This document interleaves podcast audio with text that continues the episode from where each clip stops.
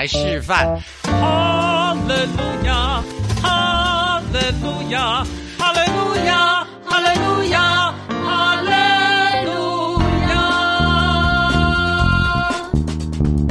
我是 Super 欧巴，欢迎来到全台湾最麻辣的告解室。凡患有心血管疾病者，请酌量收听。Hello，大家好，我是你们喜欢的 Super 欧巴，我的麻辣告解室开门啦。今天呢，哎呦，我们有一个小美女又来了啊！小美女跟大家打个招呼吧。哎，Hello，哎，我觉得我声音要近一点，因为你的中气太十足了。我每次在帮他后置的时候，都觉得这是一个专，你仿佛是一个专业广播人，然后转战 Podcast，因为你那个讲话的声音非常的饱满，显得来宾讲话比较单薄一点吗？含卤蛋，你知道吗？啊，我没有讲是哪一集啊，因为我们有很多集啊，是每一集都放上来。对对对。哦，但但是我可以告诉你说。这个啊，就我只好自带，再再继续高抬自己。当一个人的声量啊，或者是他的共鸣度是宽广的时候，他的心胸就比较宽广哦。当如果说你比较稍微 narrow 一点的话哈，你的想法可能就会蛮直接的。所以你要一定要用，要提醒自己，我们要洪讲话要洪亮这样子，就是要有共鸣的声位，因为。当你用不同的哈，其实这因为我有教我有教语言表达哦，你用不同的地方的发音，你的思考就会换位。我相信。当你用当当你把声音降低的时候，你就会用心思考。当你用鼻腔的时候啊，就不会思考，就是骂人的，就奸笑。当你在移到头腔共鸣的时候，又是另外一种思考。我讲的是真的哦，所以不同的头腔共鸣要怎么怎么怎么发生？你可以示范吗？我好好，你跟头腔共鸣。你你听我刚开始，你听我那个我我的。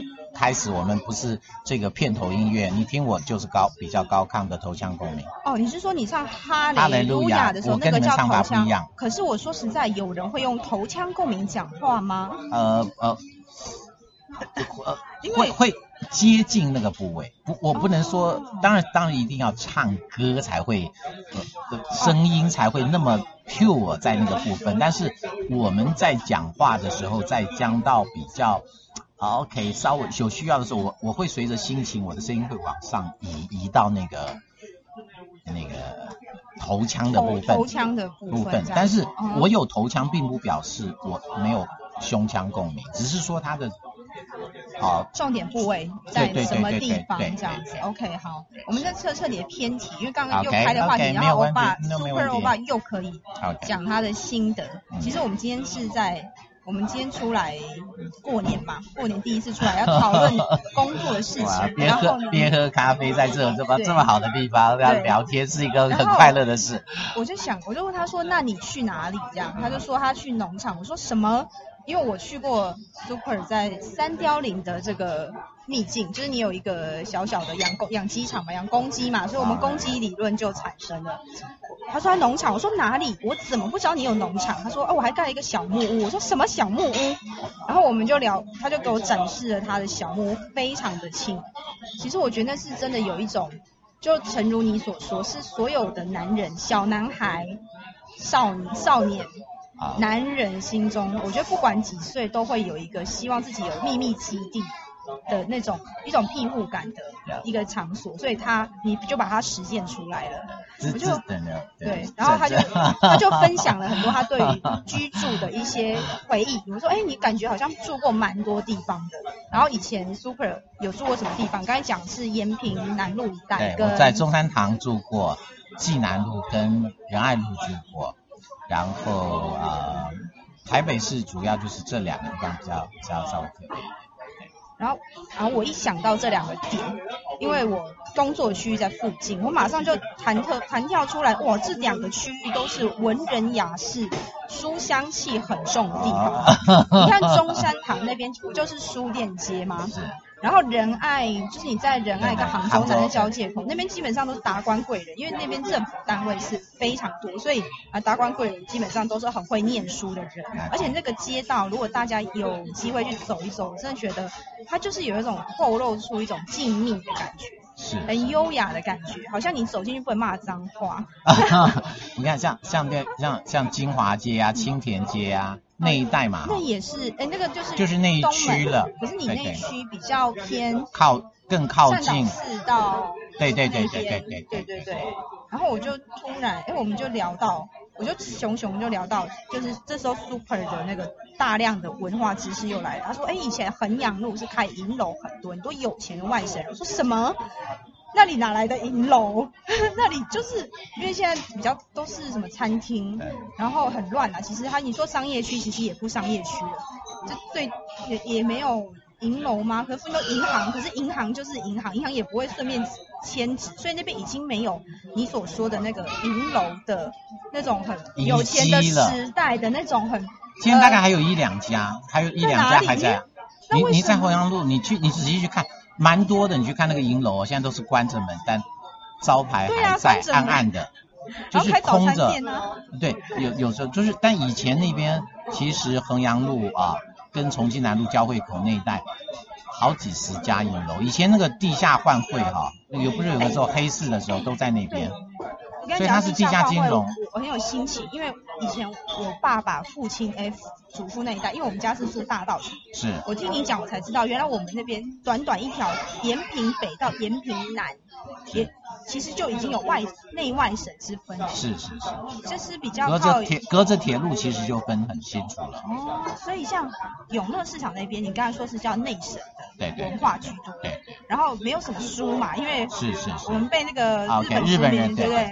对对，我是被日本殖民，所以我们都怎样卖布啦？我们都在干嘛？卖卖茶、小吃啊？哎，对对对对，然后卖，然后台湾就是中国人嘛，就很爱补嘛，所以就很多的南北杂货。哦。然后呢，那杂货里面的最高档的就是鱼翅、海参跟鱼翅、海参、燕窝，还有还有人参。所以那个就是那个时候就是高档货，所以就是就一直在那边集中。我们那边都是卖高档货。对对对，高档食材。那自古以来就是就一直都是这样。就在那边卖。对对对。外省人呢在哪里？就在比较靠，因为你以前住中山堂，就整个往重庆南路嘛，重庆南那边延伸，所以那边的书，你这个姐，因为我是一个，我其实多年来在那条走跳，但是我都没有去。探讨说，为什么这条路上面的书店看起来这么勾搭的啊？对，大陆书，它就是它就是民国时代的书店风味，书书店风。那这就是衡阳，所以衡阳路的，就是这个是商业区，就是比较，就是两个重点，一个就是南门市场嘛，南门市场就是。呃，就是中产阶级的地方，所以所以那边就是你就刚刚讲金华街那边靠近那边，那边是中产阶级的官员来这里的，所以他们都就很多小吃，所以南门市场你要去买典型的，然后外省味全部都知道南门市场。真的耶，真的耶，因为南门市场的一些口味，说实在的，都是外省味。虽然我是很杂食啊，我没有内外省之分，只是现在去理解回推就觉得哎很有意思，就是原来内外省的魅力。是很不同，因为大家喜欢外省点心吗？大家有吃过吗？一定要去试试看，因为那个真的，到南门南门市场烧麦啊，跟那个饭，我就觉得哇，怎么可以做这么的精致，嗯，好吃。然后你在传统市场里面，你就可以买到这样子的东西，所以对我来说，我觉得是很印象深。你看像几个几个餐厅啊，什么银翼餐厅啊，还有这个啊，最后在什么上海乡村啊，都是在那一区嘛，那就是外省味，典型外省味，大餐厅都在那边。哎，你这样讲，我难怪我觉得银翼餐厅的风格怪怪的。我你看，在我的眼里叫做怪怪的。我就每次经过，我想说，这间餐厅看起来画起来礼拜哦，但是这个菜看起来怎么有点，因为它就放假食品在外面，就给我一种很像日式的感觉。然后可是它的菜又中菜，然后这个中菜又不是我常吃到的热炒或是什么，因为它是外省味。对对，那典型啊，你看这几家就是在那边。那你看像呃像台湾像你你要去吃我们什么鸡家庄啊，或者是青叶啊。它都在靠近中山北路靠近以内去了嘛，就是那个就是典型的台菜转型嘛。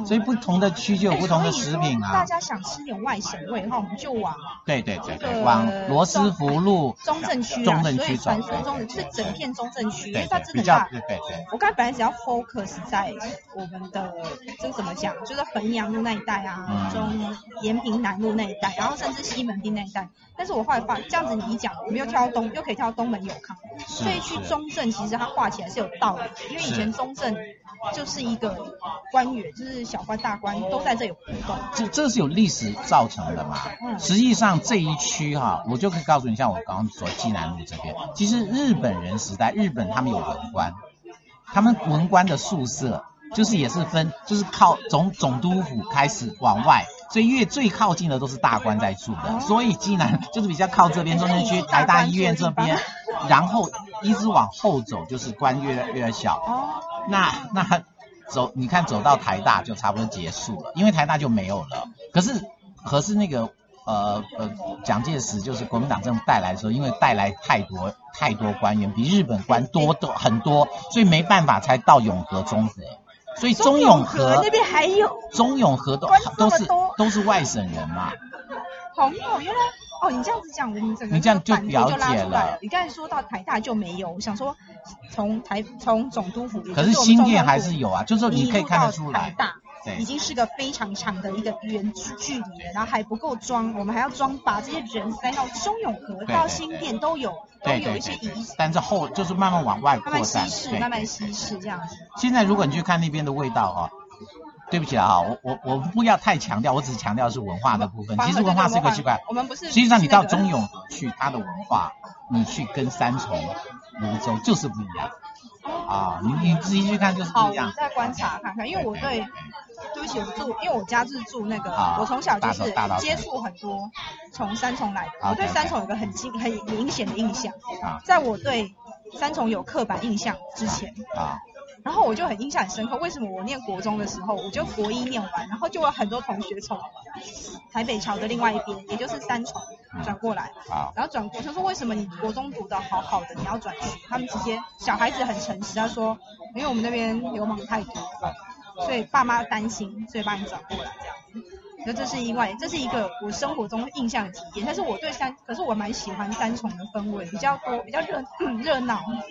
就是我跟你讲在地位，这个这个这个我我也是后来也都是观察嘛，后来才知道，因为也这个也没教科书也讲不出来。哎，真的。你可以看哈，实际上三重这一带啊，三重跟新庄啊、甚至包括板桥部分，都是南部的，都是台西人、云林人、嘉义人啊。哦，那这些都是 high 高 high high 高米的，就是就是很典型的台湾，所以它有一种台湾的南南部人来都住在这里。哦那基隆的人、宜兰的人来呢，都住在松山。就是从松山来，你看到就这样。那你看像澎湖人哈，他们都是到高雄去。好，那澎湖人在台北就没有台北啊，因为台北，哦 因为澎湖人他们直接坐船就直接到高雄了就比。较不容易，你还对对对搭铁路来，对太辛苦对，因为这里当时没有船直接到基隆，只有到高雄，他们比较近，所以你就看这个东西就是离家最近的，就是南部人来，他不会他不会住到松山，他也不住会不会住在南港，绝大多数他都会去住在板桥、新庄、三重、泸州。很有有趣哦。所以这哎部分的的仔细如果去观察，对对它它有的小吃的啊，或是说习惯跟口味，有可能是会比较像这一区受到影响的。哇，真的很有趣欸。那如果说你像大道，道城，就是典型的台北人，台北的原住民的闽南人对对，所以所以所以万华 Manga 跟呃大道城的是比较精致的小吃嘛。比较精致，然后你这样讲，我们就被就是整个就是漂漂亮。原来我吃的是精致的小吃，对，你们的小吃里面有很多都是那个所谓的啊、呃就是酒家菜的转型啊。就像是酒家菜，对不起，因为我们时间啊好可惜，就只剩一点点了。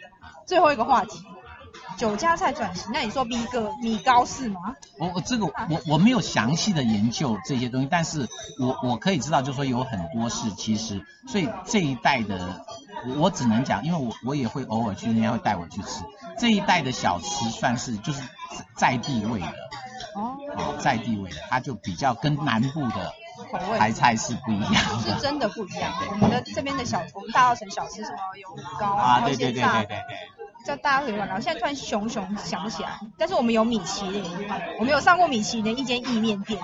欢迎大家要来试试看这样子。好，今天真的是从我们从小屋，然后聊一聊聊，发现你对台北的文化文化走路地地图你也很了解。你现在不只是三貂岭，对那个三貂岭很了解，我是台在北。地台湾台台北人的，我每个地方每一区都很清楚哦。对啊，很很清楚。好，这有机会我再来好好的来跟你讨教一下台北的这种小老城的小故事。OK OK，好，那我们今天就在这边先告一个段落喽。OK，祝大家新年新年快乐，大发财。